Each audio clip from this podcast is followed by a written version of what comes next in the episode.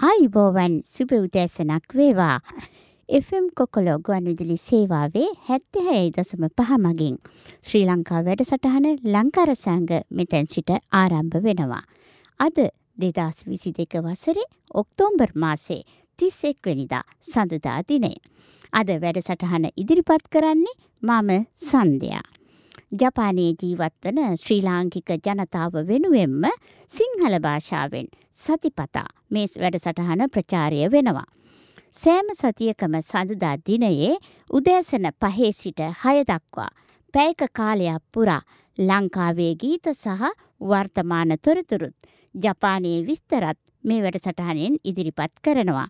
ඉතින් ඔබත් වැඩසටහන්නට සවන් දීලා ඉල්ලීම් සහ පණිවිඩ තියෙනවා නම් FM කොකොලෝ හෝම් පේජ් එක මගින් අපට යොමු කරන්න කියලා මම ඉල්ලා සිටිනවා. අපේ හෝම් පේජ් ලිපිනය තමයි cocollo.jp. ඒ වගේම ඉන්ටර්නෙට් රේඩියෝ සේවාවක් වන රදිකො.jp මගිනුත් වැඩසටහනට සවන් දෙන්න පුළුවන්. ටයිම් ෆ්‍රී තාක්ෂණය මගිනුත් නැවත සවන් දෙන්න පුළුවන්. ඉතින් ඔබ සවන් දුන්න වැඩසටහන් ෂයා රේඩියෝ මගින් තවත් අයට ෂයා කරලා අහන්න සලස්වන්න කියලා ඉල්ලා ඉන්න ගමන් එහෙනම් රැඳී ඉන්න අදත් පැයක කාලයක් ලංකාරසංග සමග. අද ඔක්තෝම්බර් මාසේ තිස් එක්කනිදා සඳුදා දිනය. තවත් අලුත් සතියක ආරම්භක දවස. කොහොමද ඉතින් සියලුම දෙනා හොඳින් ඉන්නව ඇති කියලා හිතනවා. ජපානයේ මේ කාලය සරත් ඉර්තුව නිසා රාත්‍රී කාලයේත් උදේ කාලයේත් පොඩි සීතලක් දැනුණත් ජීවත්වීමට පහසුම කාලගුණයක් තියෙනවා. ටිකෙන් ටික දිනෙන් දින සීත ඉර්තුවට ළඟා වෙනවා. සීතල මතකයට එනකොට ඇත්තටම සරත් ඉර්තුව දිගටම තියෙනවා නම් හොඳයි කියලත් හිතෙන තරම්. ඉතින් ඊයේ ඔක්තෝම්බර් තිස්වෙනිදා හලෝවිං ඉවෙන්ට්ස් තිබුණා. ළමයින්ටත් වැඩිහිටියන්ටත් එකට විනෝද වෙන්න පුළුවන් ඉවන්ට් එකක් නිසා ඊයේ ජපානය පුරාම ඒ හලෝවින් ගතියක් තිබුණා. ඉතින් සෑම වසරකම තිබුණත් වසරෙන් වසර වෙනස්ම විදිහේ අංග එකතු වෙනවා. හලෝවින් වල ඉතිහාසය වසර දෙදහකට වැඩි වෙනවා. නමුත් ජපානයේ එක්දස් නවසිය හැත්තෑව විතර තමයි හලෝවින් සමරන්න පටන් ගත්තේ. එක්දසසිය අනුවේ දෙදාහේ විතර කාලේ තමයි ගොඩාක් කා අතරත් ප්‍රචිලිත වනේ. ඉතින් කොහොමත් ජපන් ජාතිකයන් මේ උපසංස්කෘතින් අනුගමනය කරන්න කැමති අය හින්දා ගරු කරන නිසා ඒ හැම රටකම සංස්කෘතින් ඉක්මනට සමරන්න පටන් ගන්නවා. ඒ නිසා දැන් හලෝවිනුත් මේ රටේම දෙයක් වගේ සමරනවා. ජපානයේ මේ සතියේ බ්‍රහස්පතින්දා එකොළොස්වැනි මාසේ තුන්වෙනිදා මේ සතියම බ්‍රහස්පතින්දා මහජන නිවාඩු දිනයකුත් තියෙනවා. ඒ වගේම විසි තුන්වෙනිදා බදාද දිනයත් මහජන නිවාඩු දිනයක්. මේ සතියේ බ්‍රහස්පතින්දා තුන්වෙනිදාට බුංකනොහි සංස්කෘතික දිනය යෙදී තිබෙනවා. ඊළඟට මාසේ අන්තිම හරියේ ඒ කියන්නේ 23 වෙනිදාට කින්රෝ කංශනොහි කම්කරු ස්තුති දිනය යෙදී තිබෙනවා. ලංකාවේ මේ මාසේ 7 වෙනිදාට ඒ දවස ඉරිදා දවසක් ඉරිදා දවසේ ඉල්මස පුරපසළොස්වක පොහොය යෙදිලා තියෙනවා. මේ මාසේ නොවැම්බර් මාසේ ලංකාවේ නිවාඩු දින හැටියට මේ හත්වෙනිදා තියෙන පුරපසොලොස්සක පෝය දවස විතරයි තියෙන්නේ ඒත් ඒක සතිය දවසක නෙවෙයි තියෙන්නේ ඉරිදා දවසේ. ඒ හින්දා ලංකාවේ මේ මාසෙට නිවාඩු මහජන නිවාඩු එකම දිනයක්වත් නැති මාසයක් බවට පත් වෙලා තියෙනවා. එහෙනම් අපි මෙතනදී ගීත කීපයකට සවන් දෙමු.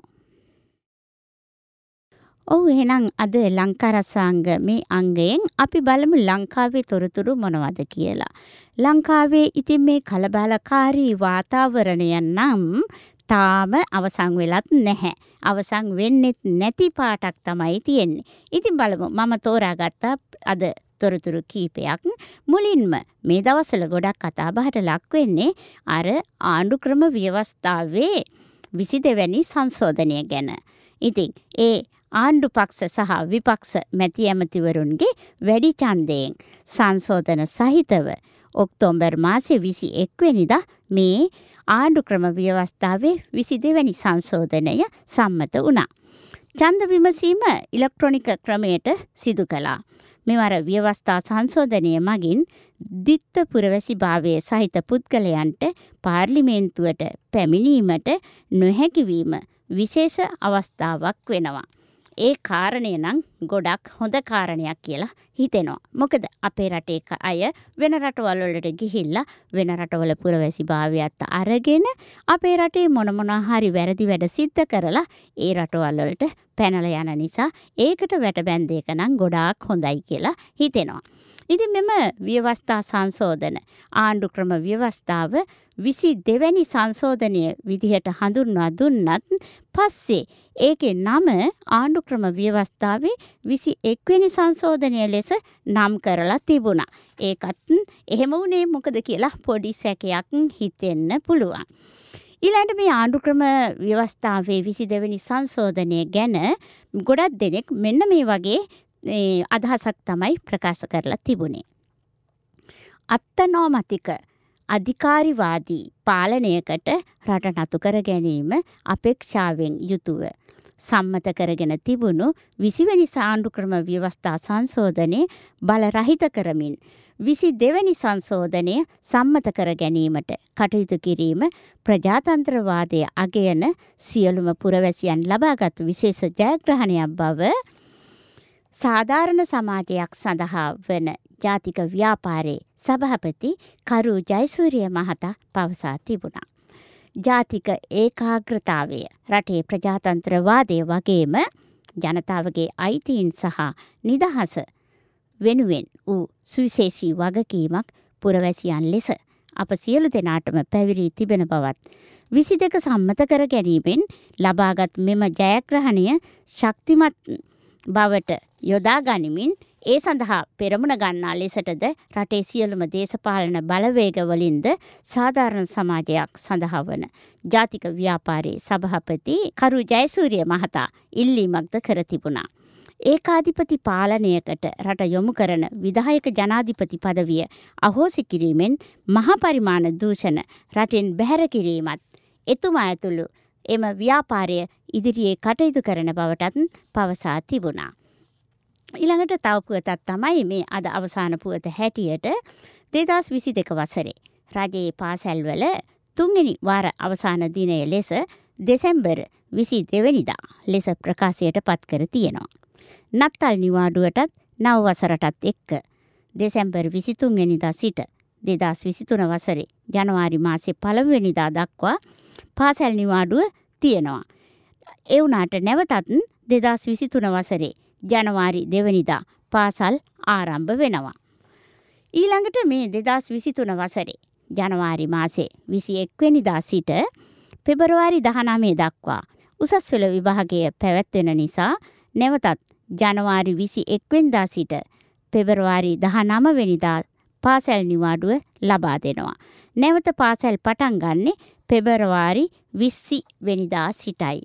ඒ වගේම මේ දෙදහස් විසි දෙක වසරේ පැවැත්වීමට නියමිත පස්වෙනි ශ්‍රේණියේ ශිෂ්‍යත්ව විභාගය දෙසැම්බර් මාසේ දහ අටවැනි ඉරිදා සහ දෙදස් විසි දෙකේ. අපොස උසස් පෙළ විභාගය දෙදස් විසිතුන වසරේ ජනවාරි මාසේ විසිතුන්වෙනිදා සිට පෙබරවාරි මාසේ දා හත්වෙන්දා දක්වා පැවැත්වීමට විභාග දෙපාර්මේන්තුව තීරණය කරලා තියෙනවා. ඒ උසස් පෙළ විභාගයේ තියෙන නිසා තමයි මේ අවුරුද්දේ දෙදස් විසි දෙක වසරේ මේ අවසාන පාසැල් වාර නිවාඩුව මේ විදිහට දෙවිදිහකට තීරණය කරලා තියෙන්නේ.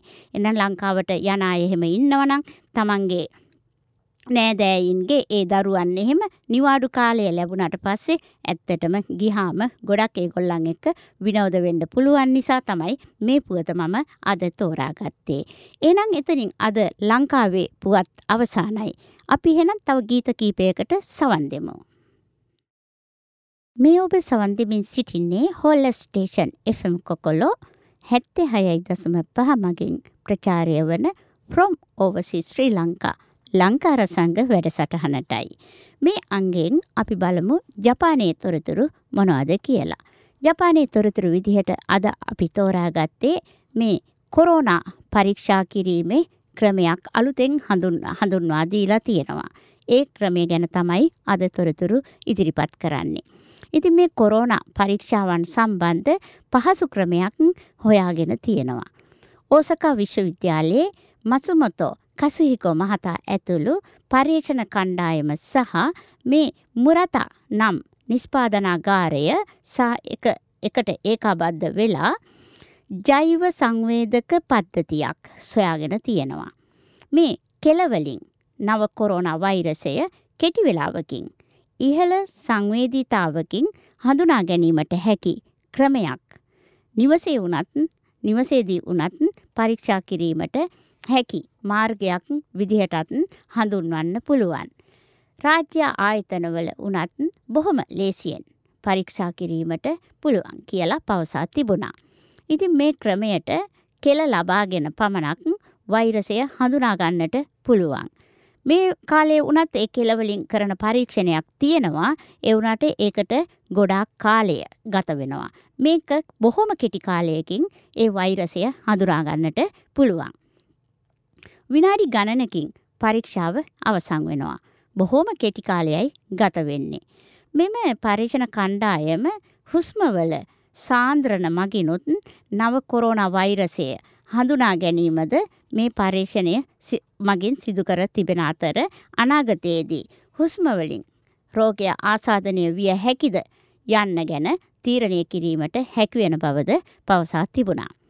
ඉන්ෆ්ලුවෙන්සා වෛරසය සහ අනිකුත් භයානක වෛරස් වලටත් පාවිච්චි කිරීමට හැකි වෙනවා වගේම ඉදිරියේ පැන නගින මේ ව්‍යාප්ත වන වසංගත වළක්වා ගැනීම සඳහා ප්‍රයෝජනවත් වේවි කියලා පර්යේෂණ කණ්ඩායම සොයා බලා තියෙනවා. නොඑක් විදිහේ පර්යේෂණ පවත්වලා තියෙනවා.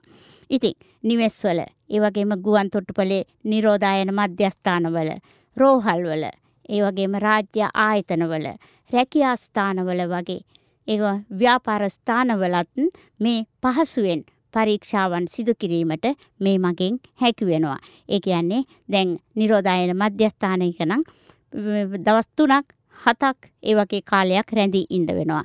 මේ කෙල පරීක්ෂාව පටන් ගත්තාම තාමත් මේක ඒ නිවෙස්වල එහෙම කරන්න අරගෙන නැහැ කියලා තියෙනවා. ඉදිරියේදී ඒ පහසුකම ලැබෙනවා. ඉතින් මේ මගින් බොහොම ලේසියෙන් හැම තැනකදීම ඒ පරීක්ෂාව සිදු කරන්න පුළුවන් කියලා තමයි පවසලා තියෙන්නේ. ඉතින් කෙලින්ම කෙලවලින් නව කොරෝනා වෛරස් පරීක්ෂණය කෙටි වේලාවකින් සිදු කිරීමට හැකියවීම මේ ලෝකයේ පුරා විශාල වශයෙන් පැතිරෙමින් තිබෙන අවස්ථාවේ මේ සොයා ගැනීම විශාල ජයග්‍රහණයක් ලෙස සලකන්නට පුළුවන් කියලා සතුටු වෙන්නත් පුළුවන්. ඉතින් ඒ තොරතුර සමග අද ජපානයේ පුවත් අවසන් වෙනවා. එහෙනම් මෙන්න තවත් ගීත කීපයක්.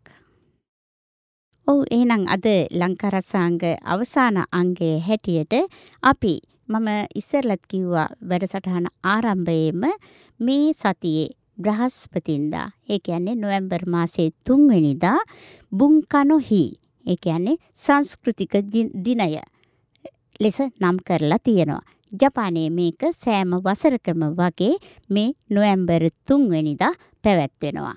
ඒක ඒ ඔක්තෝබර් තිස්සෙක්වෙන්දයින් පස්සේ. මේ හෙට සිට එකැනෙ නොවැම්බර් මාසෙත් ආරම්භ වෙනවා. ඔන්න එතකොටම නොවැම්බර් තුන්වෙනිද මහජන නිවාඩු දිනයක් තියෙනවා. ඉතිං නොවැම්බර් තුන්වෙනිද බ්‍රහස්පතින්ද දිනේ තමයි ඒ නිවාඩු දවස තියෙන්නේ. ඒ දවස බුංකනෝ හී කියලා නම් කරලා තියෙනවා.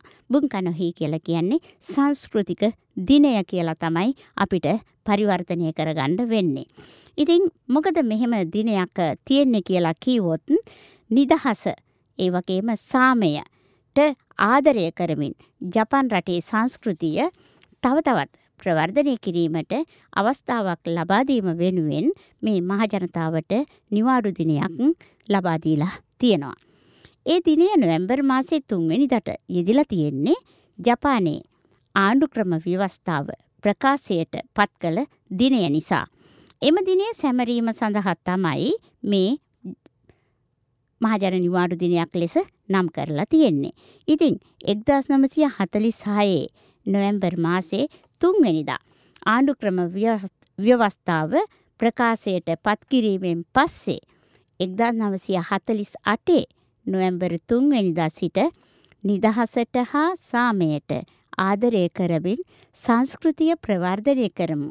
යන තේමාව යටතේ මේ මහජන නිවාඩු දිනයක් බවට පත් කරලා තියෙනවා මේ දිනය. නොවැම්බර් 3 වෙනිදා සංස්කෘතික දිනයේදී ජපාන අධිරාජ්‍යය විසින් පදත්කම් සම්මාන ලබා දීමේ උත්සවයක්ද පවත්වනවා.